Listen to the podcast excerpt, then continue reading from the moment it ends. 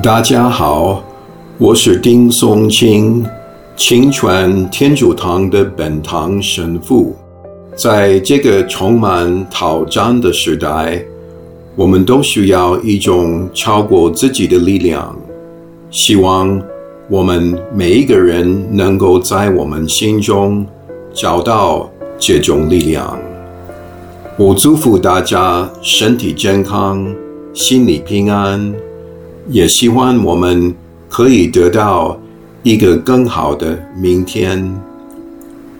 我把我所爱的国家、美丽的台湾和我们所有的族民都放在我的祈祷中。感谢各位听众朋友，再见。